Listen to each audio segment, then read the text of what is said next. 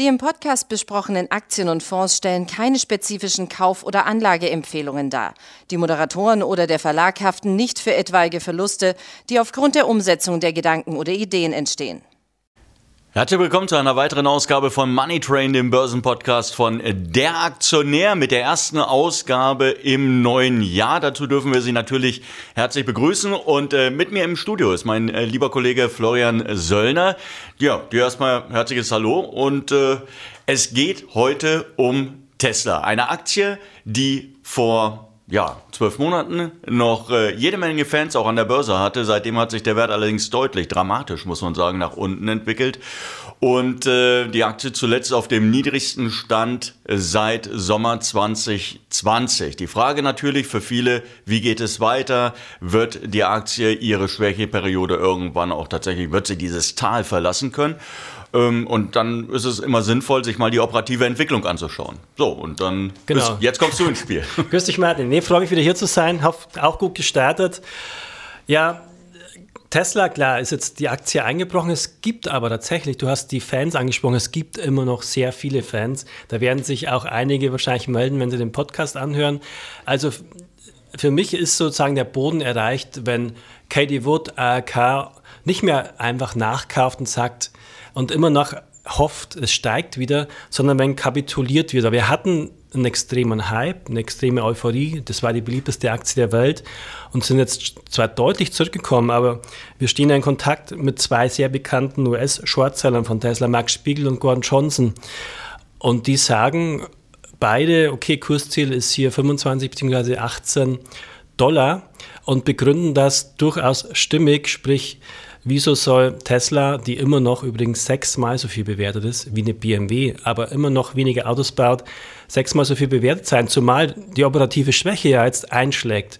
Tesla ist ja vorbeigeschrammt in der Auslieferung, hat jetzt nochmal in China die Preise gesenkt und zwar so stark, dass hier Proteste gibt vor den Läden, weil die Kunden sich beschweren, wieso habe ich im Dezember noch mehr bezahlt? Ja, Moment, ja. Da, da, da, kann man jetzt gerne, da muss ich jetzt mal doch äh, reingrätschen. Ich bin ganz bestimmt kein Tesla-Fan, also das hat weniger mit dem Auto zu tun, als mehr mit dem Firmengründer. Aber ähm, Proteste und äh, ja, Unmutsäußerungen, ja, wenn ich gerade etwas gekauft habe, das eine Woche später dann deutlich günstiger zu haben ist, das ist ja nichts Neues. Und ich meine, es gehört zum Risiko auch eines Autokäufers dazu, ja, dass er Absolut. irgendwann sagen muss, mein Auto gibt's heute billiger. Mensch, hätte ich, da muss man sagen, okay, hätte ich halt einfach mal später gekauft, oder nicht? ja, im Nachhinein, klar. Und Guck, es scheint, es scheint man ja muss so da was sagen, Musk hat ja zumindest im Westen, ich weiß nicht, ob es in China ähnlich war, immer betont, Tesla macht keine Kampfpreise, Tesla macht keine Rabatte und Tesla geht der Preis nie nach unten. Er hat ja viel gehofft, was nicht eintritt. Und jetzt ist der Preiskampf halt brutal angekommen, weil Build Your Dreams doppelt so viele Autos verkauft hat im Q4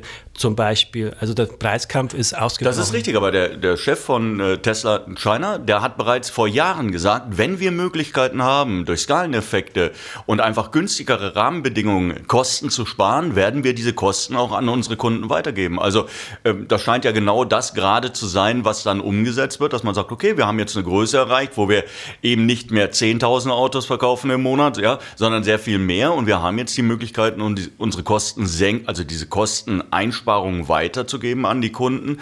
Und äh, weshalb sollten wir das nicht tun? Das ist doch eigentlich aus Sicht der Käufer und der Kunden absolut, also absolut, absolut, nachvollziehbar. Also aus Sicht der Käufer ist es ja super. Also das ist ja eigentlich ein tolles Jahr für Elektroautokäufer.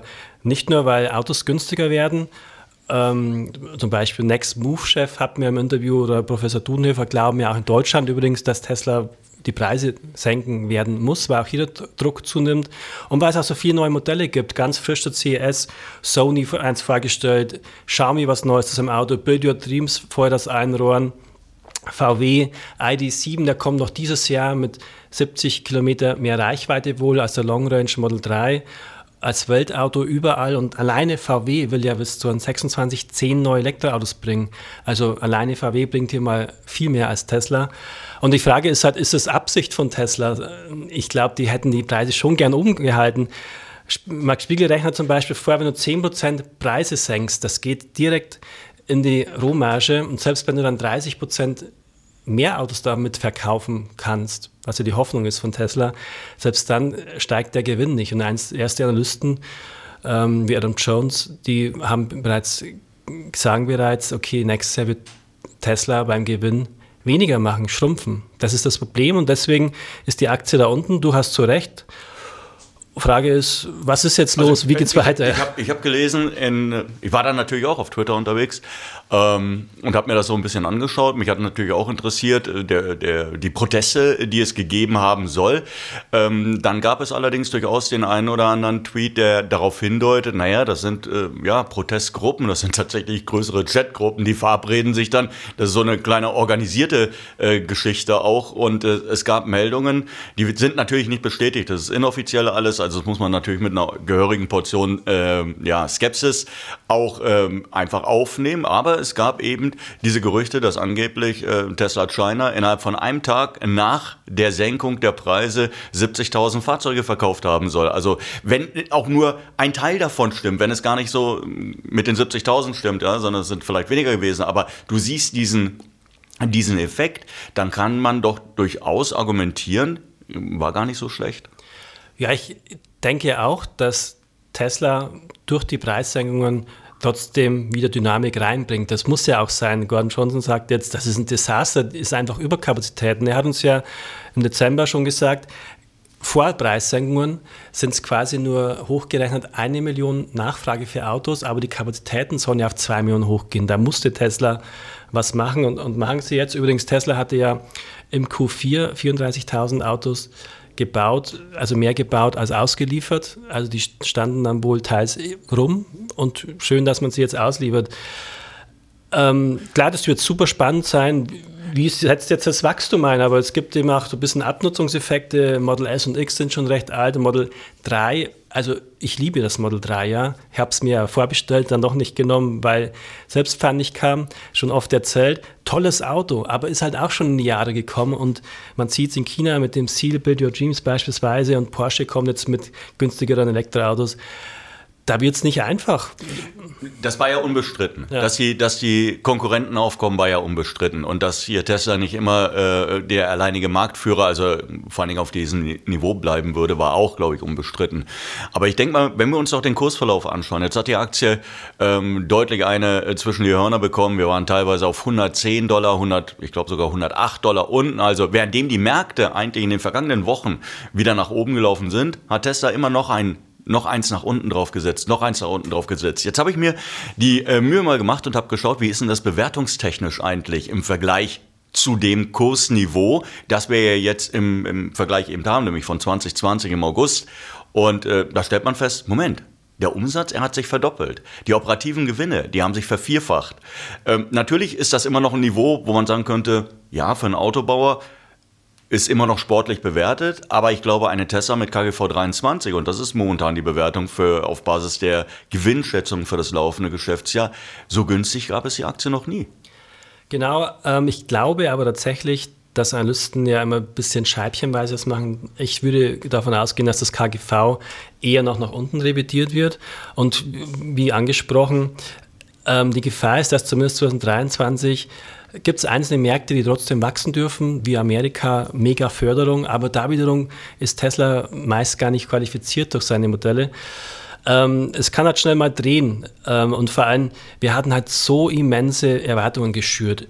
Da wird gab, ähm, diskutiert auch zwischen Gordon Johnson und ARK öffentlich. Beispiel, ARK sagt jetzt, hey, selbst im, Bier, im Bärfall, im Biercase, ähm, seit Tesla und selbst wenn ein äh, Roboterauto nicht so schnell kommt, seit Tesla noch 500 Dollar bewertet. Aber weil immer noch die Voraussetzung ist von ARK, die erträumen sich immer noch, Tesla steigert von jetzt unter 2 Millionen auf 10 Millionen Autos im Jahr 2026. Gordon Johnson sagt, hey, da müsste in jedem Quartal eine neue 500.000er Fabrik gebaut werden. Das sei absolut absurd ich, das sind Schätzungen, wenn bei Höhler Löwen ein Startup antritt und sagt, hey, wir sind im neuen Markt, der übrigens von 5% Penetration in 20 Jahren vielleicht auf 100% geht im Westen, der wächst ja schnell.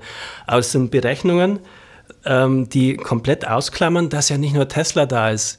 Der Erfolg von Tesla und der Mut von Tesla, Hut ab, war ja gut. Aber deswegen drängen jetzt alle rein. 250 Elektroautomodelle kannst du auswählen. Und alleine Xiaomi wird auch auf 10 Millionen hochgehen. Ja gut, aber würdest jetzt ganz ehrlich, würdest du, äh, wenn du die Möglichkeit hättest, dann würdest du vermutlich auch das Modell nehmen, das jetzt, sagen wir mal, zumindest von dem man weiß, die Kinderkrankheiten sind weg. Es gibt ja viele, viele Unternehmen, natürlich, es drängen immer weitere in den Markt rein. Es gibt äh, Dutzende E-Auto-Hersteller in China. Ähm, die Frage ist natürlich, wie ausgereift ist das Ganze? Ja, also ich glaube, das wirst du aber vermutlich auf, auf ähm, ja, weniger als ein Dutzend Anbieter reduzieren können, wenn du wirklich ernsthaft dich mit dem Thema auseinandersetzt, weil die ganzen anderen einfach äh, überhaupt noch gar keine Erfahrung in dem Bereich nee, haben. Also ich bin auch jemand, da gebe ich dir völlig recht. Ich kann mir nicht vorstellen, dass Neo und Build Your Dreams, man sieht es auch schon bei den ersten Aktionen, diese Sätzen, Preisaktionen, dass die in Europa im Westen jetzt durchschlagen, weil wer kennt Build Your Dreams? Aktionäre, ja. Ähm, in China starker Job, da funktioniert es, weil ja übrigens Build Your Dreams klar eigene Batterien bauen und jetzt zum Beispiel Nvidia als Partner haben. Ähm, aber da bin ich auch skeptisch. Es wird für alle nicht einfach werden, aber auch BMW gibt, gibt der Gas, bin i4, iX2 kommt jetzt noch hinzu. BMW hat es ja auch nicht so leicht, musste für, den, für die China-Version vom i3 ähm, ähm, die Preise auch um rund 30 Prozent senken. Aber auch da, und da hast du ja dann starke Marken. Markenwerk von BMW mit 50 Milliarden rund auf dem Niveau von Tesla. Aber Tesla immer noch über 300 Milliarden wert, deutlich, und BMW eben bei 60 Milliarden. Das, das ist richtig. Auf der anderen Seite, ich weiß jetzt nicht, ob es, ob es äh, sinnvoll ist, BMW äh, mit, mit Tesla zu vergleichen, weil Tesla ja ähm, trotzdem natürlich ein Premium dadurch alleine aufgewiesen hat. Sie waren der Markt für, also sie waren der, der Pionier bei der bei Elektroautos. Sie haben sehr schnell ihre Marke etablieren können. Sie hatten tolle Ideen. Das muss man dem Unternehmen ja zugutehalten und ich glaube, das ist auch das, was die Aktionäre drin gesehen haben. Aber man muss jetzt auch sehen, wir haben alleine innerhalb von einem Monat 40 Prozent am Kurs verloren. Also, äh, dass das und dann kommen die ganzen Shortseller, die du gerade genannt hast. Das ist natürlich gerade das große Schlachtfest, von dem die schon seit Jahren geträumt haben, was ja nie funktioniert hat. Man darf ja immer nicht vergessen, Shortseller, Shortseller haben ihre ganz eigene Motivation, ihre ganz eigene Agenda, die sie hier äh, verfolgen. Und äh, ich kann mich noch an keinen Bericht, an keine Studie von Shortsellern erinnern. Und ich habe viele gelesen in den vergangenen Jahren, die nicht plausibel gewesen wären. Ich weiß nicht, wie es hier geht. Also wenn mir ein Shortseller seinen, seinen Shortcase eröffnet, dann ist das fast immer nachvollziehbar und so, dass du denkst, ja, eigentlich hat er recht, eigentlich hat er recht. Und am Ende hat er dann vielleicht eben doch nicht recht gehabt. Ja, und die, die Kursziele von 20, 25, 30, da, das wäre nochmal eine Drittelung des Kurses oder mehr als eine Drittelung des Kurses. Ähm, das erscheint mir schon sehr, sehr negativ. Ja, auf jeden Fall ist es sehr negativ. Ähm, und, aber ich denke eben, der, das dem extrem nach oben folgt es oft nach unten. Wir haben das ja damals leider gesehen im, im, zur Jahrtausendwende im, im Boom, im Crash. Also ich werde da, da werde ich halt vorsichtig, wenn ich, falls ich immer noch investiert werde. Und klar, es kann natürlich jetzt wirklich mal ein Rebound starten. Wir, sind, wir haben ja ähm, jahrelang nichts gemacht mit einem Optionsschein und auch keinen Put gekauft. Unser erster war jetzt im Oktober der Tesla Short, der jetzt 130 Prozent vorne ist. Und wir sind auch schon ein bisschen nervös. Einfach das nervös sind wir nicht, weil die Gewichtung nicht gewaltig ist, aber wir beobachten es und wollen nicht und würden vielleicht mal einen Teilverkauf machen, wenn der Rebound startet. Aber ich sehe da tatsächlich schon noch Potenzial nach unten aufgrund der ähm, aufgrund der Risiken und Herr Martin, interessiert mich mal, wenn jetzt ein neuer BMW i4 Beispiel, kann auch Mercedes sein, bringt ja auch übrigens eine neue Limousine, alle bringen ja welche. Ähm, da steht vielleicht gleicher Preis und gleiche Leistung wie ein Tesla Model 3. Würdest du dann sagen, okay, ich nehme trotzdem Mercedes oder würdest du nee, sagen, nee, Tesla? Für mich stellt sich die Frage nicht. Wahrscheinlich bin ich da auch nicht unbedingt die Zielgruppe. Ähm, mit Mitte 50 bewertet man Dinge anders und ich mag diese gewisse ja, Solidität, die eben für mich eine, eine Marke wie Daimler aus, ausstrahlt. Oder natürlich auch BMW, wenn du eher das sportliche Fahr äh, Fahren favorisierst. Aber ich muss auch sagen, ich habe den NIO gefahren der ist klasse. Tolles Auto. Ein tolles Auto, toll verarbeitet. Vor allen Dingen die Verarbeitung, das, was man ja immer gesagt hat bei den Chinesen oder auch bei Tesla immer wieder angemahnt hatte, ja, das wird Jahre dauern, bis die in die Verarbeitungsqualität der Deutschen reinkommt. Das ist nicht mehr der Fall, jedenfalls aus, meinem, aus meiner Perspektive nicht mehr der Fall. Und äh, momentan tatsächlich äh, liebäugelig Natürlich mit einem neuen Auto, das wird noch ein paar Jahre dauern, ist dann eher in Richtung äh, Koreaner. Wir werden sehen, wie sich das Ganze Auch entwickelt. Aber natürlich, wenn ich, wenn ich die, die Wahl hätte, jetzt sagen wir zwischen Daimler und Tesla, würde ich Daimler nehmen. Würde würd ich nehmen. Ich sag, ich habe auch vorneweg ja gesagt, ich bin nicht unbedingt ein Fan von Tesla. Ich bin vor allen Dingen nicht ein Fan von Musk. Aber ich sehe natürlich auch der Kurs, der wirklich dramatisch verloren hat. Und ich erinnere mich und das mag jetzt off-topic sein, der Vergleich passt auch überhaupt nicht. Aber es gibt viele Werte in Deutschland, die genauso nach unten gelaufen sind. Äh, beispielsweise eine Adidas, wo immer mehr negative Nachrichten kamen, immer mehr negative Nachrichten kamen. Und Je weiter die Aktie nach unten gelaufen ist, desto stärker sind diejenigen in den Vordergrund getreten, die gesagt haben, das geht noch weiter runter, das geht noch weiter runter. Um dann tatsächlich festzustellen, oh, die Aktie hat eben mal 50 Prozent nach oben gemacht. Ähm, keiner war, offensichtlich keiner nee, war dabei. Glaub, glaub Und das auch, ist ja. eben das, was ich sehe. Ich glaube, die Aktie, das hat sich derartig aufgespult jetzt mit diesem, Ab, mit dem Abwärtsdruck, ähm, dass die Wahrscheinlichkeit und die Chance dass wir hier eine Drehung sehen und dass wir ähm, dann vielleicht sogar nachhaltig eine Trendwende sehen, doch relativ hoch ist. Also ich sehe die Wahrscheinlichkeit von einem Rebound stark, aber ich halte es für extrem unwahrscheinlich, dass wir nachhaltig drehen oder gar neue Hochpunkte sehen. Äh, man muss ja auch mal sagen zum Thema Elon Musk, ich finde vieles ziemlich cool, was er macht, aber man muss auch mal klar sagen, aus welchen Gründen er es immer gemacht hat.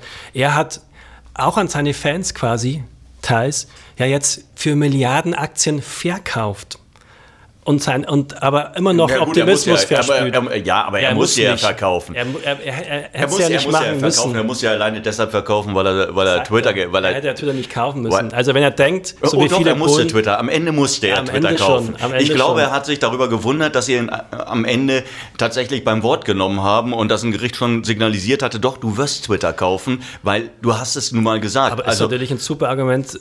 Einmal klar ist das ja sinnvoll, dass er nicht alles auf eine Firma konzentriert, aber wenn er dran glauben würde, wie viele Bullen, dass die Aktie sich jetzt nochmal locker verzehnfacht die nächsten Jahre, wieso soll er sich dann das Abenteuer Twitter machen? Also wenn er clever ist, und das ist er mit Sicherheit, dann hat er jetzt ein paar Tesla-Aktien verkauft, weil er das ja auch sieht, hey, hier sind Dutzende starke Firmen, wenn wir sie aufzählen würden, wird es noch eine halbe Stunde dauern, die, die, jetzt Elektroautos ja, bringen. Da ja. muss ich ganz ehrlich sein, äh, die Begründung ist für mich nicht nachvollziehbar. Also, weil ich es nicht glaube. Ich glaube nicht, dass er Tesla verkauft hat, weil er jetzt selber den, den, den, den Downturn äh, voraussieht und dass er vielleicht eine Beruhigung voraussieht und dass er Angst davor hat, dass, er, dass der Kurs fällt. Für mich ist es wirklich ursächlich mit äh, dem Engagement bei, bei Twitter, vielleicht auch noch, weil er andere Geschichten nebenbei laufen hatte. Er ist ja sehr umtriebig.